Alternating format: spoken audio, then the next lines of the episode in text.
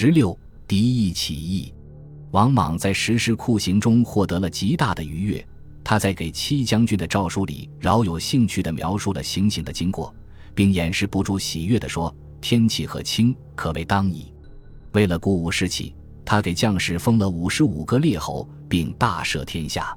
受到激励，戚将军的军队对敌意和刘信紧追不舍，在十二月将禹城团团包围，很快攻破。敌意与刘信丢下残兵，化妆逃亡。在禹城往南不远的淮阳国固始县，敌意被捕，并很快在淮阳国的治所陈县被处以折刑，分尸后暴尸。而刘信始终没有被抓到，从此消失在历史长河中。他可能死于乱军，即使侥幸逃脱，也应该没有活到东汉。另一位叛乱高层王孙庆也没有抓到。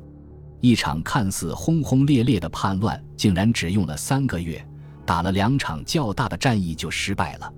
史书没有记载狄义和刘信为何在关外迁延日久，其原因已经随着叛乱高层领导人的死难而成了秘密。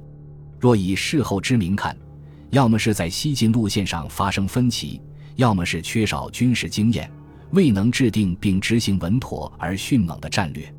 但不管怎样。王莽代汉之前最大的一场叛乱就此平息。不久之后，王莽按照刘崇的先例，将狄义的宅邸毁坏，挖坑灌上污水，把狄义的父亲狄方进及翟氏先祖在汝南郡的坟墓扒开，焚烧棺椁，一灭三族。一般夷三族是不杀孩子的，但翟氏家族则被斩草除根，不留子孙。全部斩首后，尸体被推到一个大坑里。放上断肠草等毒物，以诅咒其灵魂也不得安宁。这次胜利刺激了王莽的自信，使得他和他的心腹们更加坚信天命已经转移，天不再护佑刘氏，从而加快了由假皇帝向真皇帝的跃进。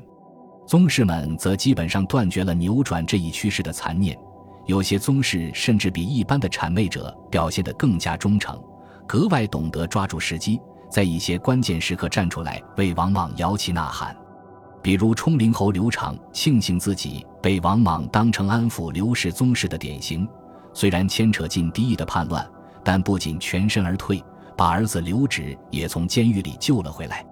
父子俩本就以忠厚谨慎著称，自此更加战战兢兢。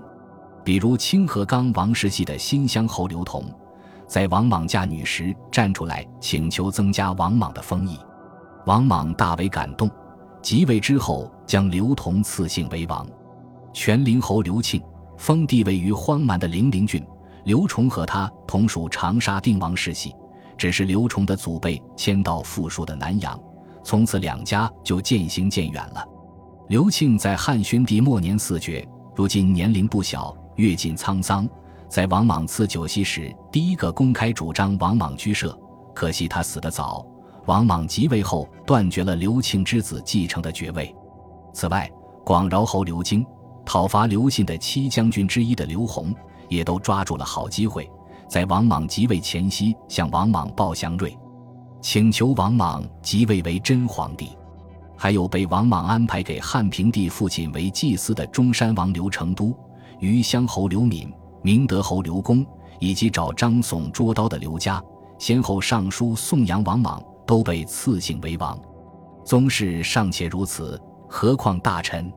后世王朝覆灭后屡见不鲜的移民殉国现象，在西汉末年几乎没有。由此可见，王莽之感召，人心之更替，天命之转移，殆非无权无势无兵无才的宗室所能撼动。至少在这一时期，后世所谓的人心思汉是不存在的。敌意刘信失败后一年。这一年里，凡是往来于濮阳、无盐、禹等城市的人，都会在大路旁看到极其可怕的景象：用敌意和刘信叛军尸体堆成的塔山，也就是当时所称的京关。京的意思是大，京关就是大关。这些尸体已经白骨化，成为恐怖的尸山。路人所见是骷髅的幽深眼窝和古尸的惨白颜色，所嗅是血腥腐臭的气味。王莽还令人对其封土方六丈、高六尺，再覆盖上荆棘，旁边竖起一块高一丈六尺的表木，上书“反鲁逆贼经泥”。经泥是古代作恶的大鱼，在这里和反鲁逆贼并列。之所以在这三个城市，是因为狄义和刘信等人在无言密谋，从濮阳起兵，在禹城失败，制作恐怖的经官，就是要恐吓这几个城市的市民，也恐吓其他的宗室。驻京官的确古已有之，《左传》中就有记载。王莽主张复古，似乎有理由这么做，但京官更多的是上古祭祀与战争风俗的残酷遗存。并不是主张仁义的儒家体中应有之意。王莽儒生出身，却筑起中途久未出现的京官，在当时所产生的威慑效应可想而知。王莽的形象在微妙缓慢地发生着变化，他那激烈、极端乃至有些变态的性格，亦随着他权力的扩张而愈演愈烈。从早年摔碎御史剑柄，到挖掘丁傅两太后的坟墓，逼杀两个亲生儿子。再到以毒无物诅咒叛乱者，直到京官，渐渐暴露出他在福音儒学、敬天重礼的姿态下还有另一张面孔。难道说儒家还有这样一副面孔吗？